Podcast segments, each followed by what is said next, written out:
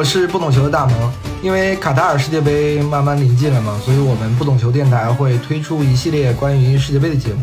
这一期呢，我们和铁杆体育的微婉想一起聊聊世界杯看球的一些故事吧。Hello，大家好，我是铁杆微婉，很高兴可以来到不懂球电台。能不能可以先先给我们介绍一下铁杆体育吧？因为我大概了解是你们之前应该是组织了很多球迷去欧洲的看五大联赛也好，欧冠也好。特别是说像世界杯和欧洲杯这样的大赛吧，是吧？我的理解是这样。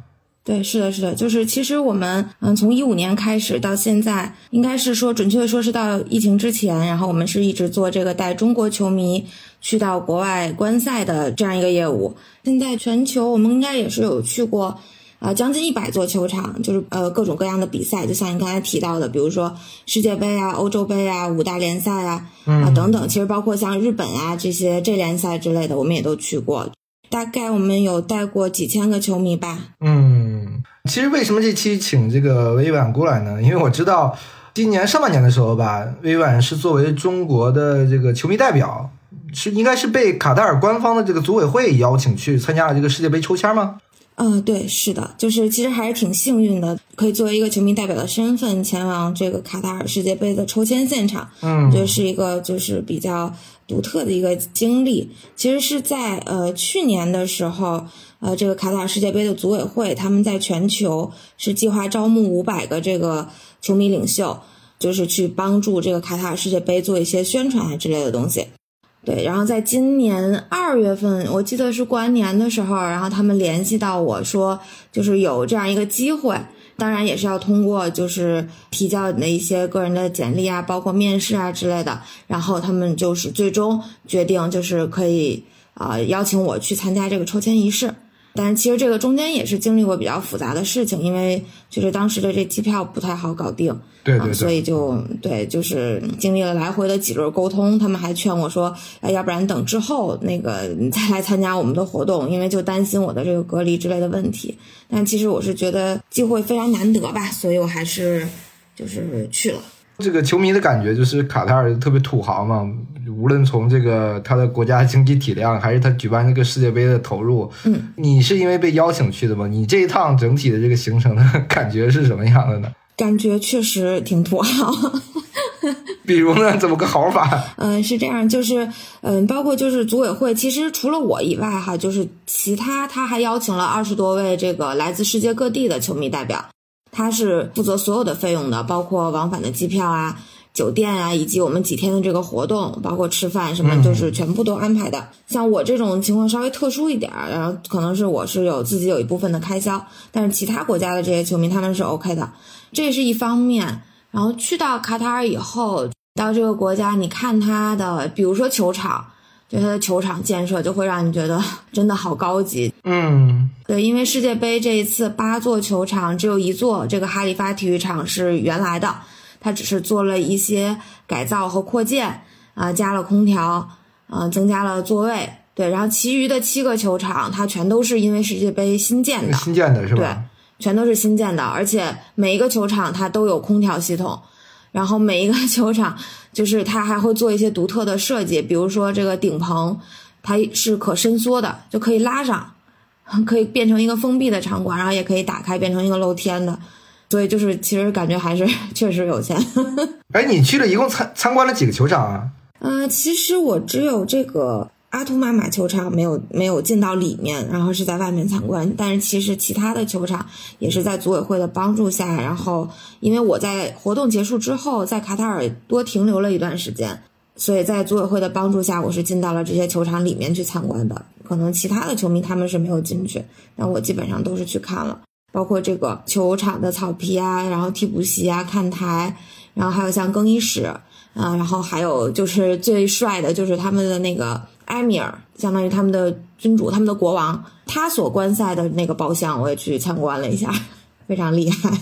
有特别豪华的感觉吗？那个包厢里面有，就是他那个包厢现在他没有说呃把它完全的布置，嗯，他是是做好了，但是当时的工作人员跟我讲说，具体那一天怎么布置要看他们这个老大的心情。嗯哼哼。就是呃，他比如说今天我想要这样的，那他们就会弄成这样的。其实我们刚刚就说完了这个整体感受，为什么？其实我想跟你聊这一期节目呢？其实我觉得很重要的是，就是一个我的自己一个直观的感觉，就是好像如果我要去看一次卡塔尔世界杯的话，就会觉得特别难，而且特别贵，是我一个粗浅的或者偏见也好，或者一个认知也好，所以想请你来聊一聊。嗯，我这个难呢，我首先是觉得是时间上特别难，因为我现在不知道卡塔尔这个目前这个出入境的这个政策啊，到底是一个什么样的政策？是是核酸啊，还是什么抗原啊，还是疫苗啊？它有什么样的具体？现在这个政策是什么样的？啊，是这样，就是其实最早我去的时候，他们的这个政策还是相对严格一点，要做血清检测，嗯，然后包括你的疫苗要打三针。不过现在呢，应该也是慢慢的，这个国际就把这个事情淡化了吧。然后也是可能因为世界杯，就是他现在已经不需要任何的疫苗要求，不需要血清抗体，只要核酸，只要四十八小时内的核酸阴性就可以顺利入境。对，现在已经政策很就宽松了很多。那对于球迷来说，只要有球票加上住宿，我就可以入境吗？是这样的吗？嗯，是这样，就是我们首先需要有球票，然后球票呢会有一个票号。然后又要用这个票号，在他的这个哈亚 card 这个系统上去申请一个类似于 fan ID，就是球迷 ID 这么样一个东西。当然，申请这个哈亚 card，它还现在需要与你的住宿绑定，也就是说，其实你需要有球票。有住宿，然后你才可以申请这个入境的这个球迷 ID、球迷卡。这个你说这个，它这个叫卡塔尔叫 Higher Card 吗？嗯，对。这个是不是从上届世界杯开始的？是从俄罗斯世界杯好像才有这个就球迷 ID 或者球迷护照这么一个概念吗？还是之前就有？就是俄罗斯世界杯的时候，它是有一个发 ID 的，就是你用这个东西就可以免签入境。对。嗯，哎，那这次比如说。我没有球票，是不是就因为卡塔尔很小嘛？嗯，他自己的接待能力其实很很弱吧？然后如果是那么多球迷去的话，那如果我我不是球迷，嗯，我或者说我没有球票，我是不是可以入境？我以一个单纯的游客的身份？最早是不行，然后目前又改的这个新的政策是，呃，有一个哈亚卡尔的持有者可以携带三个没有球票的球迷入境。啊。我一开始还以为，因为他接待能力太差，我说其他人完全进不去了的这种感觉是。他一开始应该是这么去考虑的，不过他接待能力确实是差，这个是对。但是后来不知道出于一些什么角度，我估计可能也是，就是有一些，比如说拖家带口这样子，那我可能我的家人他们并不去看球，他们只是去玩一玩，那我本人去看球，就可能会因为这些就推出了这个政策。我们现在讲完了入境吧，你入境肯定要回回国嘛，对吧？如果球迷去的话，嗯，那回国的话，其实这个就面临的隔离问题。我们现在应该是七加三吧，好像是。那这个其实对于我们球迷来说，普通球迷啊，这个时间成本就太大了吧，对吧？我不，我如果去看一个比赛的话，可能去卡塔尔可能要花个四五天或者一个星期的时间，然后回来我还要花一个星期时间，就等于半个月时间至少。嗯，现在七天已经温柔多了。以前，哎，你上次回来是几天啊？那个时候，我上次回来的时候是在广州二十一天。所以你为了去去一趟卡塔尔，就回来被隔离了二十一天，对吧？不如在那儿多待几天，对吧？不，我我已经待的非常多了。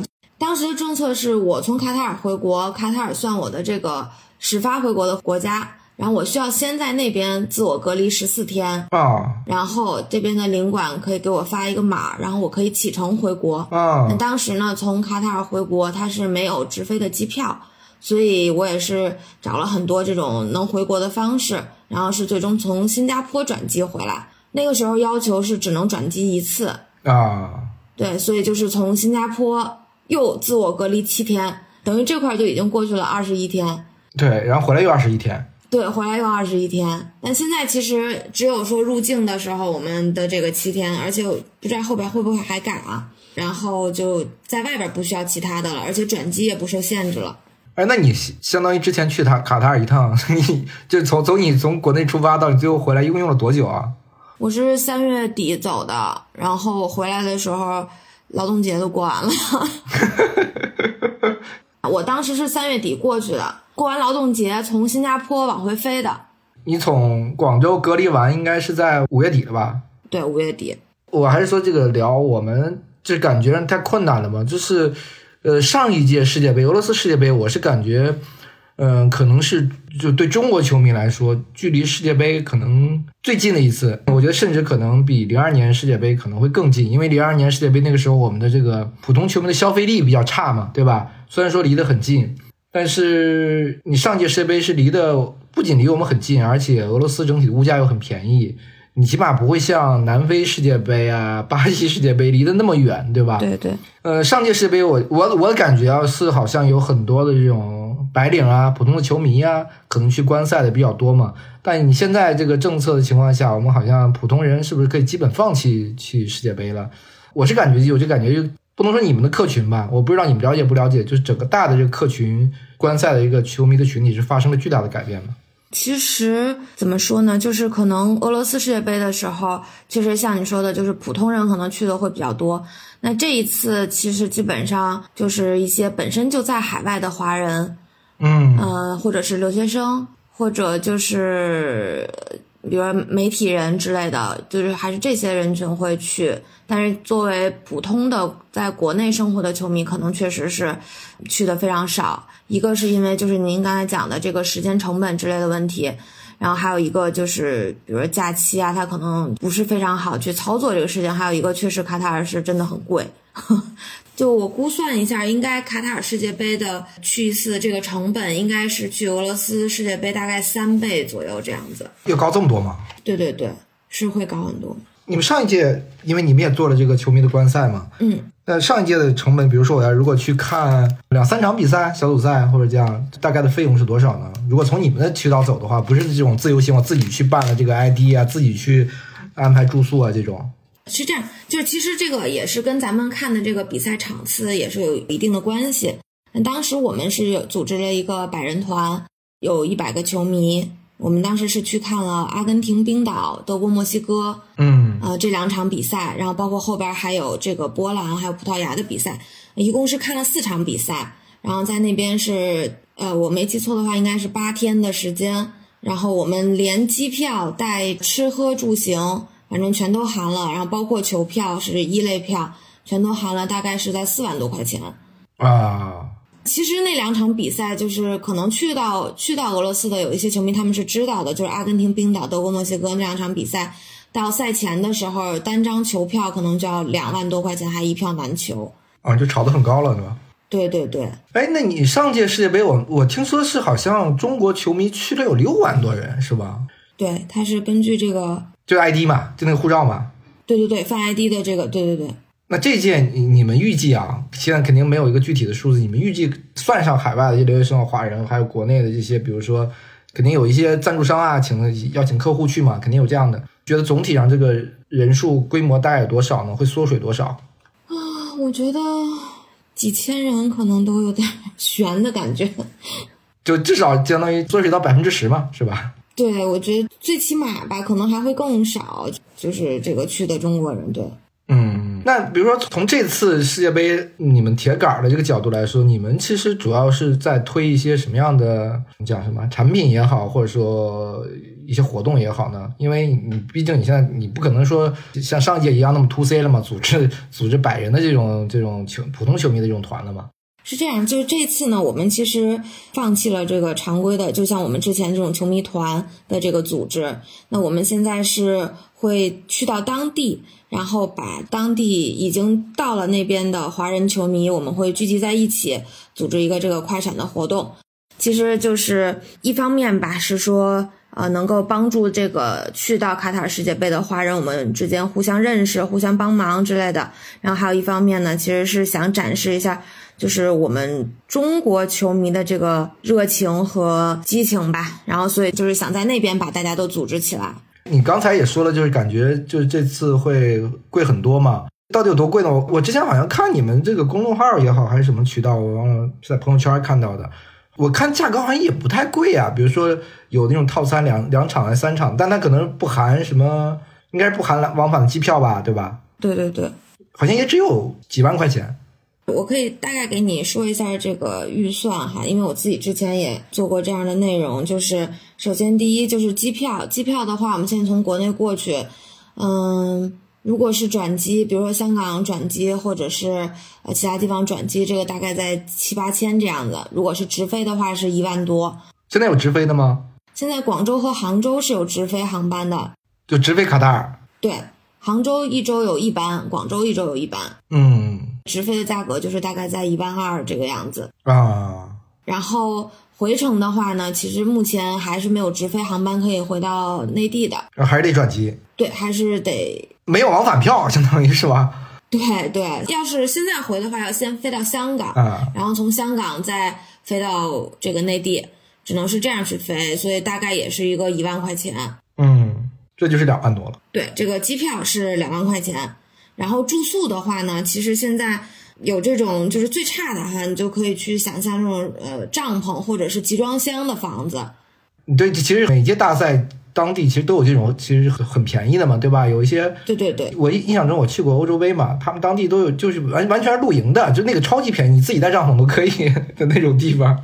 但是卡塔尔这边他还不允许你自己带帐篷去住，他有他的帐篷营地，然后有他的集装箱营地，这样其实是基本上三百美金一个晚上这样子。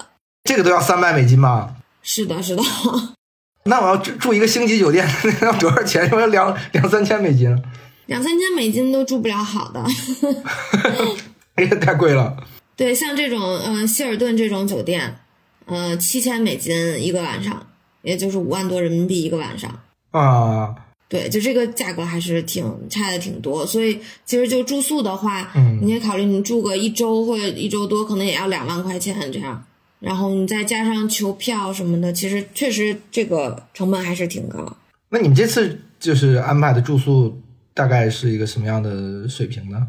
嗯、我们这个是就是一个四星级的酒店公寓，然后它是一个三室的公寓，啊啊，就像像国内那种民宿那种感觉嘛，是吧？它是还跟民宿不太一样，酒店式公寓它也是每天有人打扫，也是含酒店的自助早餐的，啊，就是一个国际四星级的一个酒店的公寓，是吧？所以呃会比这种民宿要好很多。因为你像民宿的话，呃，包括其实现在卡塔尔也有这种民宿可以去订，然后可能也在就是六七百美金这样子一晚上。但其实这种这种酒店它都不是每天都有房，嗯所以还是挺紧张。像我们这种的是一个三室的公寓，比如说要是六个人去，或者是我们也想帮助球迷，如果说比如我只有两个人，那我们也帮他们找一找会不会有别的呃两个两个的小伙伴，然后大家一起去分摊这个公寓，这价格就会下来一些。便宜一些。对，就这次我们世界杯的球票大概的价格是多少？因为我们知道它好像是先分了几档吧。你刚刚说的什么一类票、几类票，它是不是这次也是这么分啊？对，它是分四个档，是这样，就是普通的球票分四档，一类、二类、三类和本地人球票四类。本地人的四类球票是在球门后边最高那一点点，然后三类的话呢，就是球门后的其他区域，二类的话就是角旗的发散区，就是四个角的那个发散区。对对对，我知道那个位置。所有的长边就都是一类，以及各个级别的 VIP。它其实球场最好的位置，它全都设成了 VIP。它有大量的 VIP，这次相当于对它这次的 VIP 设置应该是，呃，从感觉上来讲是比以往都要多的。它分了很多级别，哎，那它普通这个，比比如一类票、二类票，大概的这个这个这个价格是多少呢？像这个票面价的话，其实对于本地人来讲就非常便宜。本地人刚才我说的那种是四十卡塔尔里亚尔，就是相当于八十块钱人民币吧，不到八十人民币。因为它那个位置本来叫我们叫什么山顶票嘛，对吧？对对对，很差，而且就是仅限于卡塔尔公民去购买的。对，然后要普通的话，呃，一类票大概在一百六十美金，小组赛应该一千块钱吧。一千一二吧，对，差不多。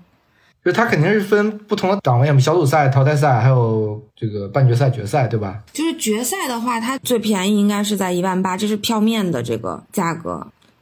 因为我们知道，好像这次世界杯它前面几轮的这个球票的发售都是抽签儿的，对吧？对，就是你所有人去去公平的去去参加抽签儿，那这个抽中的概率是不是特别低？嗯，其实当时我是尝试了用 N 个邮箱，就可能得有几十个邮箱去抽这个球票，然后一张也没有中。一张都没中吧？是的，也有一些这个运气的问题，像我身边也有认识的球迷，他们中了的，然后也有像我这种几十个账号一张都没中的，反正 他是会有一个这个运气问题。但其实我是觉得挺难的，因为我呃俄罗斯世界杯我也一张都没有中，可能是体质问题。不中奖体质。你这你这运气太差了。哎，那你身边的朋友，你说他们有有抽抽中的？我身边也有几个啊，就很少，他们也去抽了这个，也中了。但是他们就算中了，他们好像也没有决定到底去不去，你知道吗？我不知道你身边朋友是什么样的。对，也有那种抽中了，但是他们并没有非常强烈的意愿要去的。对你说这就是多坏呀。有一些也是要去，就我身边也有抽到阿根廷，抽中阿根廷球票的朋友，那简直太幸运了。因为阿阿根廷的这个球票永远是这个天花板，他是本人也会去的。之前我们也沟通过，阿根廷球票那么贵，是因为是因为梅西吗？一个是阿根廷的这个世界球迷比较多，然后再加上他本国的球迷又很疯狂，就他们可以像南美的球迷，比如阿根廷、墨西哥这种，他们可以一年省吃俭用攒钱，然后就为了来看一个世界杯。然后他本国来的球迷也会多，然后再加上就是可能梅西的最后一届吧，而且今年其实阿根廷比较热门吧？夺冠热门，对对对。因为我知道九月底嘛，其其实好像是开放了最后一轮，应该是公开的发售，对吧？嗯，是的，那这个就是拼手速吗？还是怎么样？这个是手速都没得拼，拼网速、拼手速进去以后什么都没有。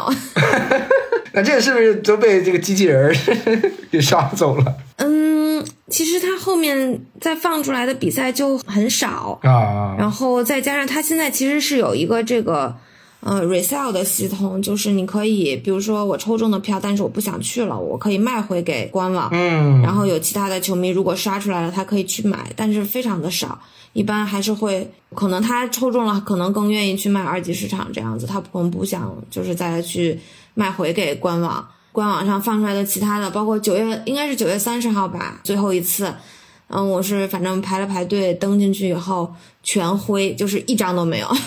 那其实你这相当于官方做了一个二手市场的感觉是吗？反正是吧，就反正你官网是买不着。你刚才说这个票面价格嘛，嗯，就到现在为止，它的市场价大概是票面价格的多少呢？就是我们说平均数啊，不是说一些特别热门的场次，你你刚才也说了什么阿根廷这种场次，你像小组赛的话，基本上在三倍吧，现在。啊，三倍了是吗？强队阿根廷这种可能就将近十倍了，阿根廷、墨西哥这种将近十倍，然后一些弱队就大概是两倍这样，然后像一些巴西呀、葡萄牙呀、德国、西班牙这样子的，大概就是在三倍这样。那也就是说，我现在想去看他们一场比赛，如果单纯买球票的话，一场比赛您刚说了一千块钱，一千二对吧？也就是说，我如果单买一场球票，市场价也就得需要到三千六、四千这个价格。嗯，对，普通的球赛差不多，阿根廷的球赛就奔一万。这个确实太贵了啊。对对对，确实是。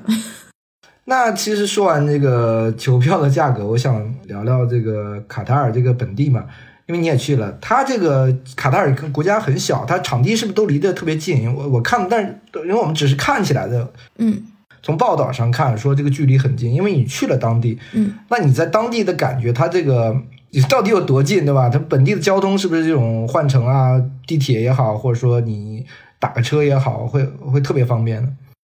它是这样，它八座球场其实两个距离最近的只有五公里，嗯距离最远的也只有四十多公里这样。嗯对它距离最远的这个球场就是海湾球场，也是开幕式的这个球场，它是地铁通不过去，但是它是有这个大巴的。嗯嗯，其他的球场之间地铁都是很方便，可以直达，然后也确实是很近。你可能从一个球场到另一个球场就半个小时这样子就路程就可以到了。啊，但这个当然是没有比赛的情况下，那比赛的时候呢，我们还要计算上这个出场的时间、排队的时间的挤地铁的时间。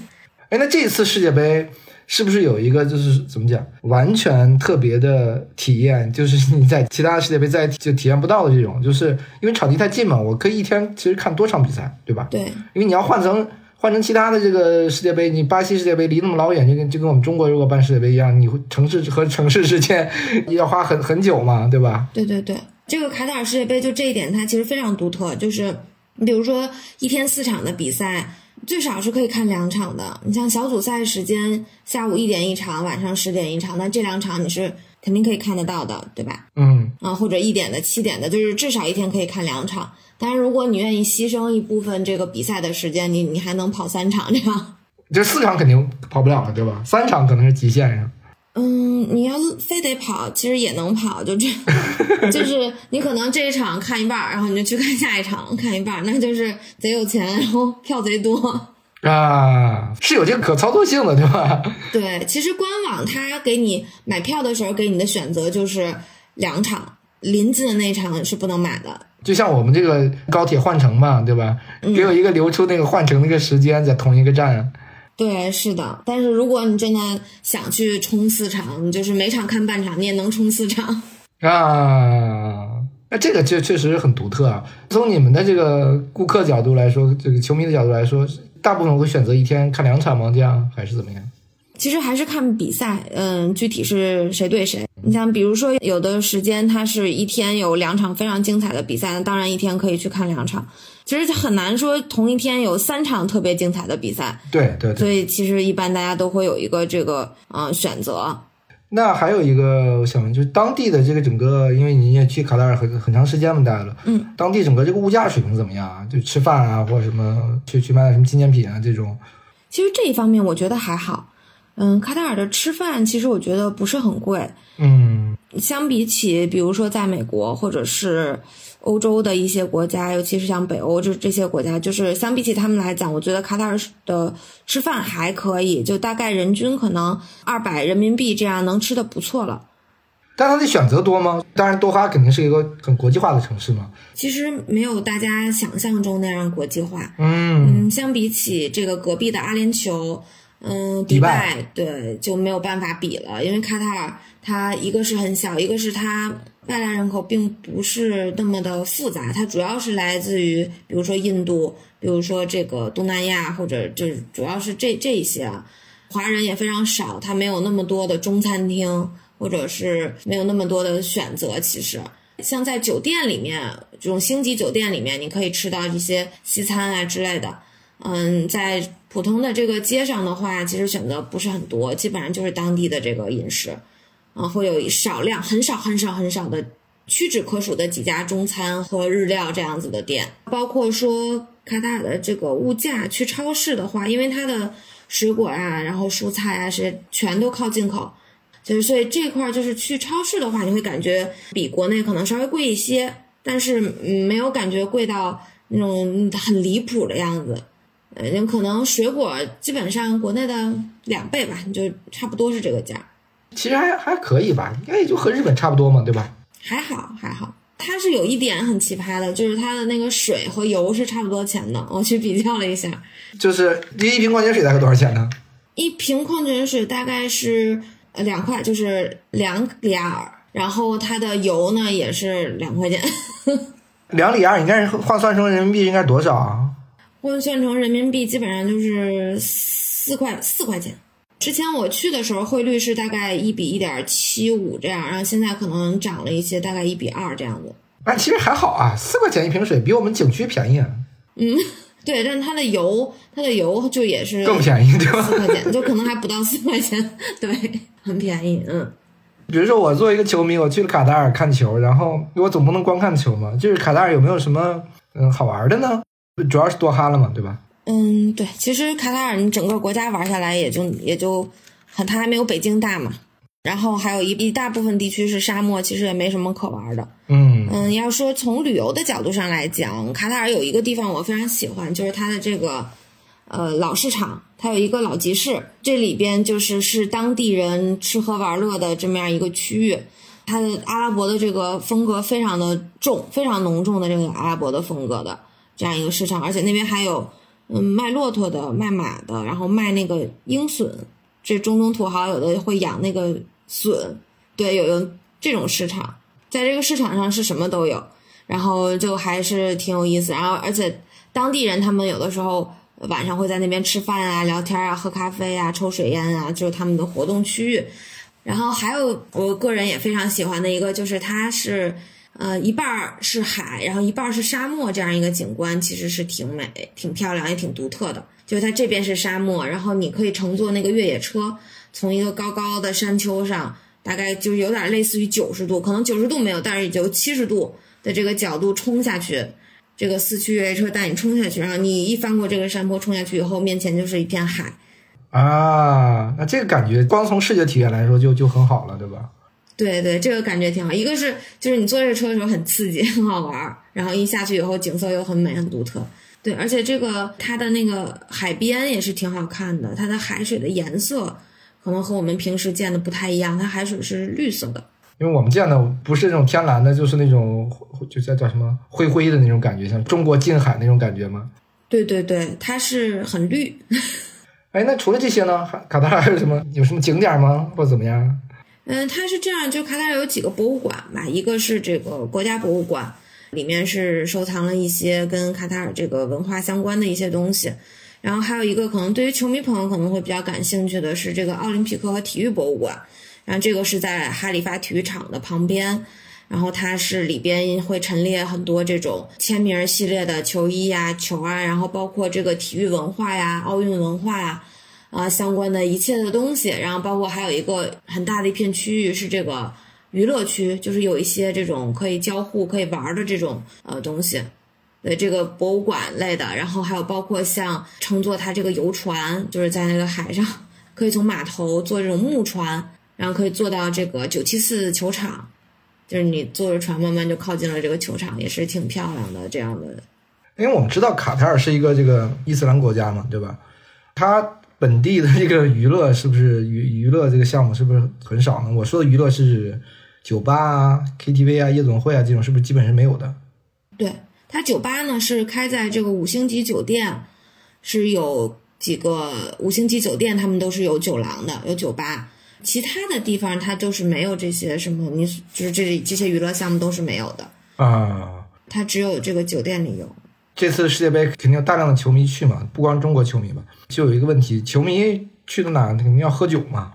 我不知道这个喝酒现在 卡塔尔什么政策啊？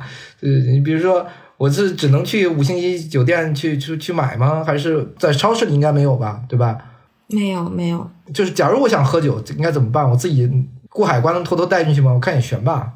不行，带不了。对他这样，他因为他的这个文化的原因哈，所以他对于酒的限制非常严格。嗯。然后他是会有一个这个叫 fan zone，就是球迷集散地，就球迷中心这样，你可以理解为 fan center 球迷中心这样的一块区域。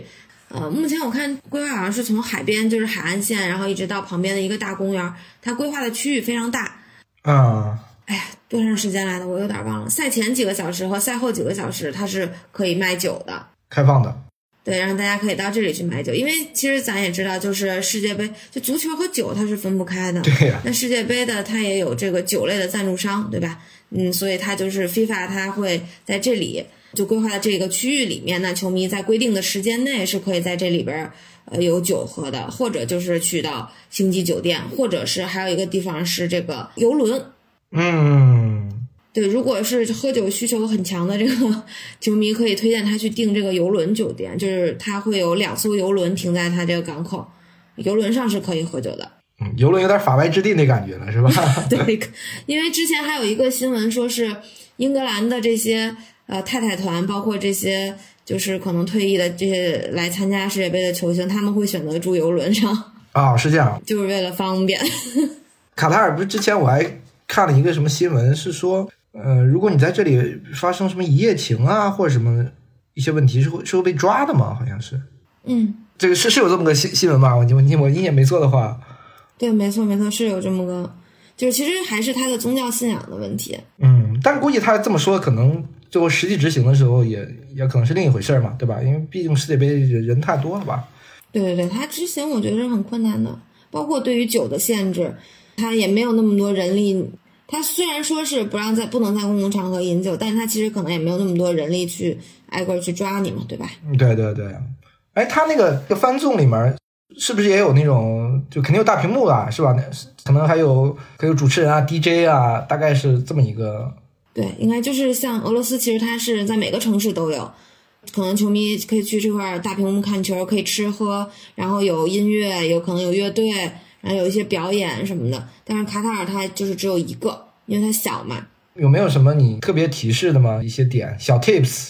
其实就是会有人说担心这个卡塔尔不安全，或者是这个，其实我觉得要跟大家说一下就可以放心。其实还是一个比较安全的国家，但是在世界杯期间呢，人多也比较杂，所以首先第一就是对于这个咱们个人物品的保管一定要注意一下。嗯，对，因为如果说在国外我们丢了护照啊，或者是丢了这个东西，就很很麻烦的，这个事情是很很难搞的。对，然后还有一个是说，我觉得要尊重别人当地的这个习惯吧、习俗啊。一个就是女生可能我们就不穿这种露露肩膀啊，或者说是短过膝盖的裙子，这个是对别人的这个不要穿高于膝盖的裙子，不要露肩膀，这个是对于人家文化的一个尊重。但卡塔尔是不是整体对女性的这个就是开放度应该还好？你见的本地的这种女性，她是需要戴头巾的吗？是的，是的，就是本地的，他们是女生是穿那个黑袍，卡塔尔也是这样是吧？啊，对对对，是的。然后男的男生是白袍嘛，女生是黑袍嘛。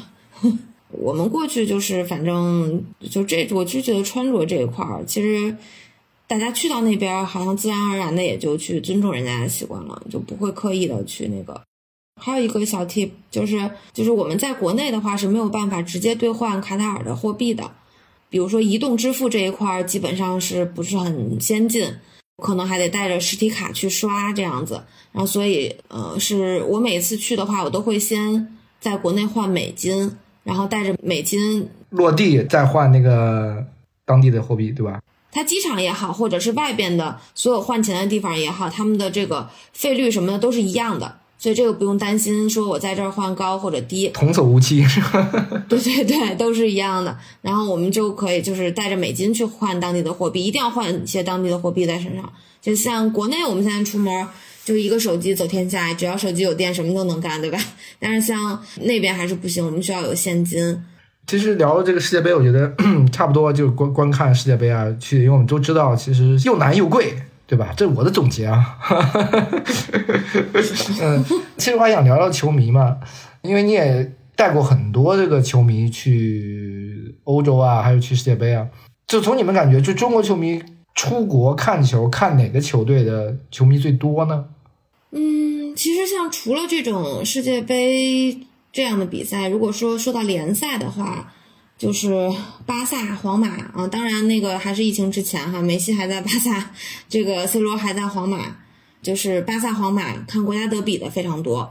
然后像英超的话呢，就是曼联、利物浦，然后双红会啊，然后或者是其实伦敦的球队的话，可能阿森纳稍微有一些。英超我是不是可以这么理解？因为比如喜欢利物浦啊、喜欢曼联的球迷，其实是不是都一是因为他们群这个球迷群体大，二是因为。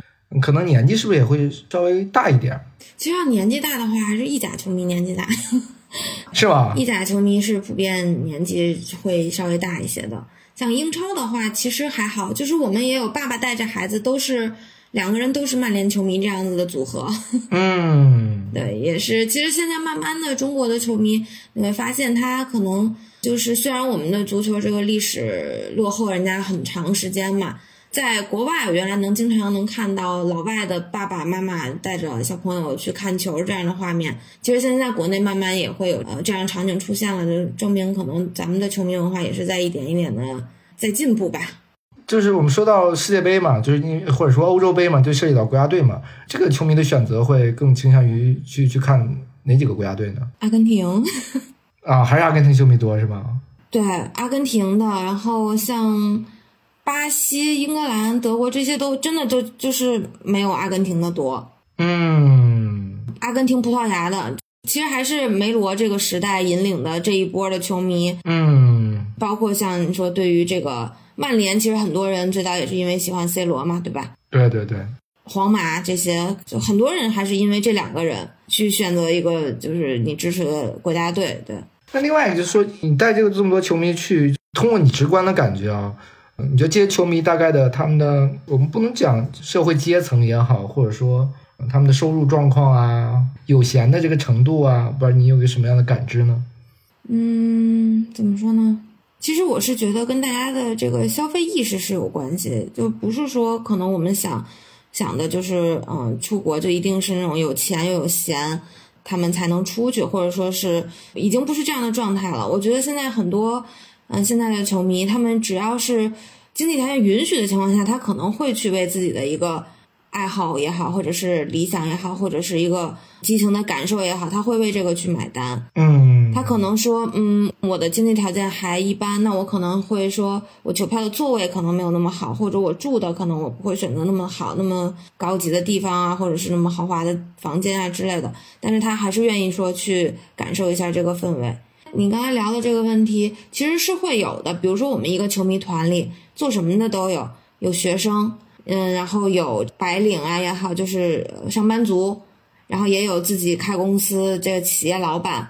其实什么样子的这个消费层级的人是都有的，但是我为什么就是自始至终我很爱热爱这个事业，然后以及我为什么特别就是每一次出去带大家出去玩的时候，带着大家出去看球的时候，我都会有满满的这个幸福感，是因为就是你不管你在你是做什么工作的，或者是你是怎么样的一个这个社会关系或者什么样的条件，那大家聚到一起，我们去到了国外，那就都是球迷，可能我们的分别就是。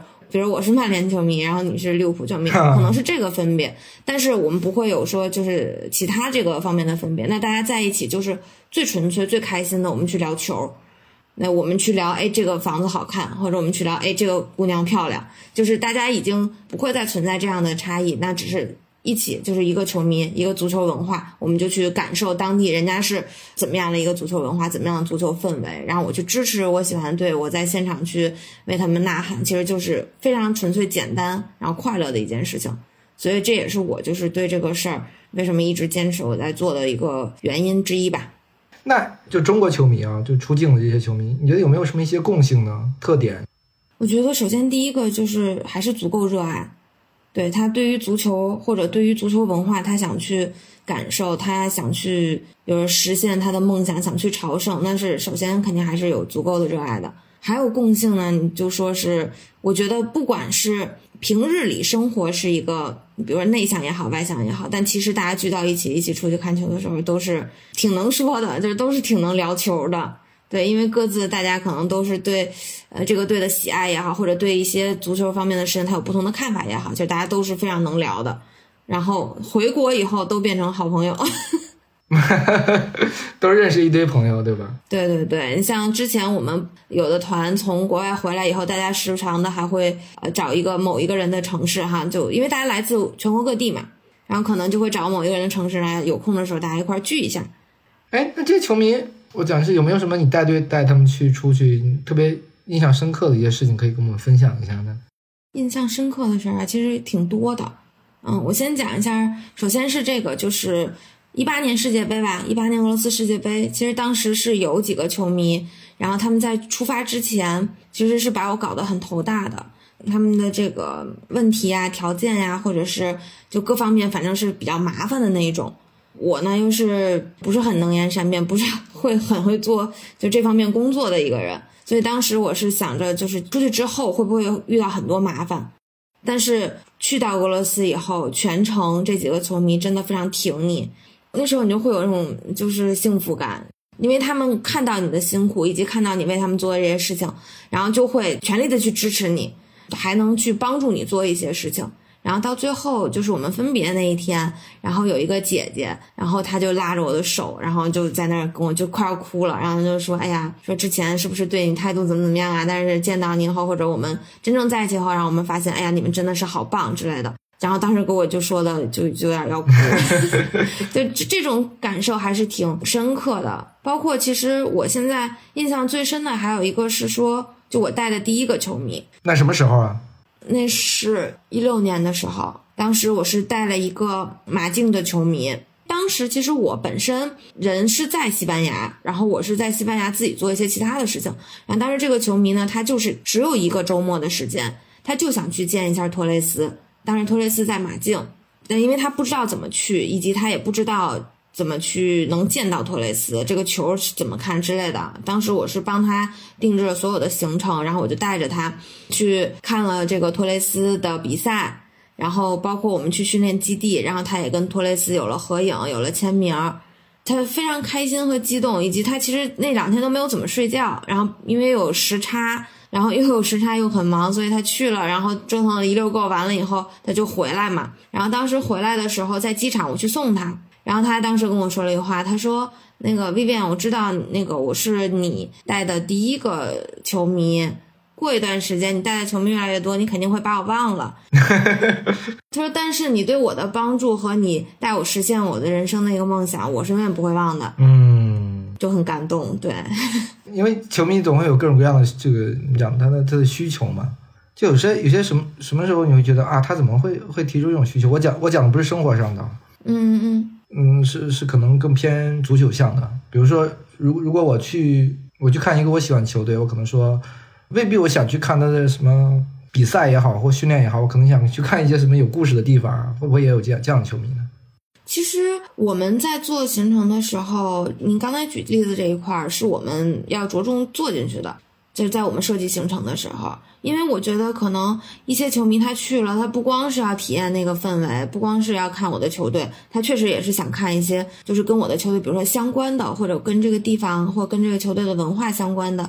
所以每一次我们都是会安排，比如之前我们去巴塞罗那，梅西在那儿开了一个餐厅，我们每一次都会去那个餐厅去吃饭。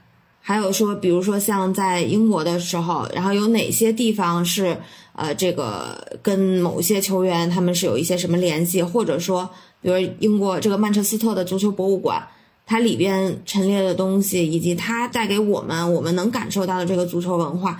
其实都是不一样的，所以就都会去覆盖一些这个跟足球相关，但是又周边的这个东西。嗯，也会有球迷他会有这样想法，就比如说之前在巴塞罗那的时候，因为当时小罗在巴塞罗那踢球的时候，他是在西切斯是有他的房子的，是在巴塞罗那旁边的小镇啊。然后就有球迷会提说，我我想去看看，这个有意思。对我就说，其实房子在哪儿不重要。他说：“我只是想去看看他，他买房子的地方，他生活的地方，他到底是什么样的？他为什么喜欢这里？对，会有这样子的这种要求。但我们基本上这种，就只要不是说我我今天你们把梅西叫过来跟我吃饭这种要求，只要不是这种无理要求，你像这样子的，我们都会去就是想办法去满足一下。其实是这个球球员有很多他们的这个产业也好，其实还挺适合去去看一看的。你像什么很多意甲球员都有什么酒庄嘛，包括伊涅斯塔不也有酒庄吗？对对，伊涅斯塔酒庄当时我们也是带着球迷去过，是吧？啊，对，酒庄啊、餐厅啊，这个就都还挺有意思。其实去伊涅斯塔酒庄的时候，还有很好玩的事情发生，就是 就当时我们正在他有这个品酒的过程嘛，嗯，然后我们正在这儿喝，然后我就往窗户外边看，然后我看到一个人，然后他就是。有点像五十年后的伊涅斯塔，然后我就我就问那个工作人员，我说那是不是他爸？啊，然后那工作人员说你怎么知道那是他爸？我说那长得一模一样，那就是他爸。对，然后当时球迷就纷纷上去跟他爸合影，就是我没有见到伊涅斯塔，但是我见到他爸了。呃，这个挺有意思啊。对，然后其实这个故事我也给伊涅斯塔讲了，因为当时我们去日本，伊涅斯塔现在他不是在日本踢球嘛？对，在那个神户胜利船。对，神户胜利船之前是巴萨到。日本友谊赛就是赛季前的友谊赛，是去跟神户胜利船踢。当时我们也是带了一帮球迷，我们过去看比赛，然后去日本玩。然后当时呢是有一个女球迷，我跟她认识很长时间了。我一七年的呃一六年的时候我就跟她认识了。这个女球迷是一个小白的死忠粉，然后现在其实我们关系也挺好的。他他身上还有小白的纹身哇，这么夸张啊？对，他是死忠粉。然后他当时我们去到日本的时候。就是我们安排了他跟小白的一个见面，但是这个见面是我没有告诉他的。我跟他说：“我说你准备一些礼物，然后我到时候转交给他经纪人啊，然后我们转交给小白，然后我那我给你录一段视频，你想对他说什么？嗯，然后你就说，说完以后我们放给他看，嗯，然后其实他之前去之前，因为我跟他说让他准备点礼物，他是以为他能见到小白啊，然后他就很开心，然后到最后了，就是我们。就快回来的前两天，然后他就问我，我就说见不到了。我说小白太忙了，他没时间见你。这个心情过山车了是吧？对，他就躲在被窝里哭了。其实当时我是跟他说这个话的时候，是我刚刚确定了第二天早上要去小白他们家了，我们要见他了。啊！但是我骗他，我就说没有，我说见不到。他就在那哭，我就在那笑，我就躲在被窝里笑，然后就憋不住了，我去厕所里边洗澡，然后笑。然后他呢就一直在哭，结果第二天就他带着礼物，然后我们就到了小白家里面，然后就给他拍了，但是他不知道是小白家，我只是说到他经纪人那儿，我们去给你拍东西，然后拍完以后我们发给他看，你这这太坏了，故意故意玩他。就玩他。然后拍拍着拍着，然后小白就从他身后出现了。对，然后他当时人就他的那个嘴张的已经可能感觉能把小白吃掉了，就是，对，然后还在不停的咬自己手指头，他觉得自己在做梦，就很好玩。这美梦成真了。对对对，就是其实我们包括之前也带球迷去跟这个巴萨的球员特尔施特根啊、拉基蒂奇啊，我们去打乒乓球。他们当时打之前就说：“哎，国球我们还能输吗？”我说：“你们练练吧。”不用练国球，我们肯定不能输。最后被人俩虐的就不行不行了，就也是有这样好玩的事情。对，你刚一说这一点，我想问，你看你们可以安排很多这种跟球员这种亲密的互动，是吧？见面，嗯，哎，当然资源有各种各样建立的形式嘛，对吧？嗯，但这个费用是不是很高啊？嗯，其实没有啊，就是正常的这个团费，就没有说额外再增加其他费用。但是这个事情是这样子，跟球星的一些接触，包括我们在。呃，疫情之前，其实当时已经要发团了，是跟这个加里内维尔，曼联的这个名宿，也是有一个这种近距离的互动的，会跟他一起踢一个五人制的这个足球。嗯，呃，这个后来行程是因为疫情取消了嘛？就我们会尽力的去争取到球员他的空档时间，刚好跟我们的团是匹配的。然后刚好他也可以跟我们进行一些互动。这个虽然说不是，就是我们每一个团都可以保证他可以这样子，但是我们都在尽力的争取，因为我们在想，球迷去到海外一次挺不容易，他去看球也好，他如果能让他跟这个他觉得遥不可及的这个球星能有一个近距离的接触，那对于他来讲肯定是一个特别美妙的一个事情。对，所以我们也在也在就是尽力的去帮助大家，或者说是。尽力的去，呃，让这个大家这个梦能够更美一点。那吴磊呢？你们有没有带过球迷说专门去看吴磊的这个在西班牙人的这个比赛？嗯，有，还真有。我们当时吴磊刚到西班牙人的时候，我们带着球迷去到巴塞罗那。最开始可能不是专门为去看吴磊，然后他呢就是可能看巴萨的比赛。但是吴磊那会儿刚刚转会过去。然后我们想，那我们我要给他带个礼物吧。然后因为吴磊是南京人吧，我记得。对对。所以我们就给他带了只咸水鸭，然后直接带到训练基地里边去了。啊。对，当时其实能看到这个球员在你脸跟前训练的这个机会不太多。那我们那次去到呢，我们就是进到了训练基地里面，然后我们是全程看了吴磊的训练。然后在他们训练结束之后呢，我就喊我说：“哎，吴磊！”看到我们就也很也很亲切，然后过来跟我们挨个合影啊、签名啊，我们就给他送礼物之类的。然后还有一次是很搞笑，就是因为当时我们是想签一些吴磊的一些照片，然后我们想送给球迷，然后所以我就拿了一沓照片，然后我就给我就给吴磊，我让他帮忙签一下，然后吴磊就说：“你干嘛？你又抽奖？” 他也是挺好玩的，但其实。吴磊在巴塞罗那，他嗯有一些华人他是认识他的，然后包括我们跟他的接触，他真的是就是人挺好，而且比较谦逊的这样一个球员。嗯，对，挺不错的。嗯，就有专门去看他比赛的这个球迷吗？你们安排的？有的，有的。其实就是疫情之前我带的最后一个团，就是当时是加泰德比。就那场他进球那场吗？对，是的，我们觉得太幸运了。就是我们带着国旗，我们去看加泰德比，在西班牙人的主场。嗯。然后吴磊在临近比赛结束的时候打的那个绝平球，然后真真的是全场高喊吴磊名字，我们真的超级激动。是的，是的。对，其实很多次我们包括也去看过他的客场，他去。科罗纳打客场的比赛，我也带着球迷去游览科罗纳小镇，然后看他的比赛。嗯，对，然后当时他也是看到我们拿着国旗在场上，也跟我们挥手。嗯，然后场外的这个就是西班牙人的球迷，就是像我们这种一样去到客场的西班牙人球迷，看到我们拿到国旗，就跟我们喊呜累呜累，然后对就要过来就过来跟我们合影，就是一定要拉我们合影，这样子挺挺好玩的，就这些 经历很多，嗯。哎，那吴磊去看他比赛，这些球迷都是从国内，当时你们一起带团过去的，对吧？对对对。啊，那他们是是一些什么样的人呢？是是是说顺便看个吴磊，还是说顺便还可以看个什么巴萨？嗯，其实都有，就是有这个，就是很喜欢吴磊的，就是想去看吴磊在西班牙人比赛的这样的也有，然后也有一些就是因为西班牙人和巴塞罗那是同城嘛。然后就也有是这个去看巴萨的比赛，但也一定要去看吴磊的。啊，呃，你还有什么想跟我们分享的吗？其他的带带团的这些经历？其实要说，我能说三天三夜，咱可以分一二三集了就。嗯，好，呃，这一期我们感谢薇婉和我们分享了很多啊，去看世界杯的话题，以及这个还有很多他带这个中国球迷出去看球的故事。之后吧，我觉得看是不是有机会，我们找微软再聊一期。我觉得这个好像有很多可聊的球迷故事啊。啊，是的，是的，其实球迷故事真的好多。好，那今天我们就聊到这里，感谢微软，我们下期节目见。好的，拜拜。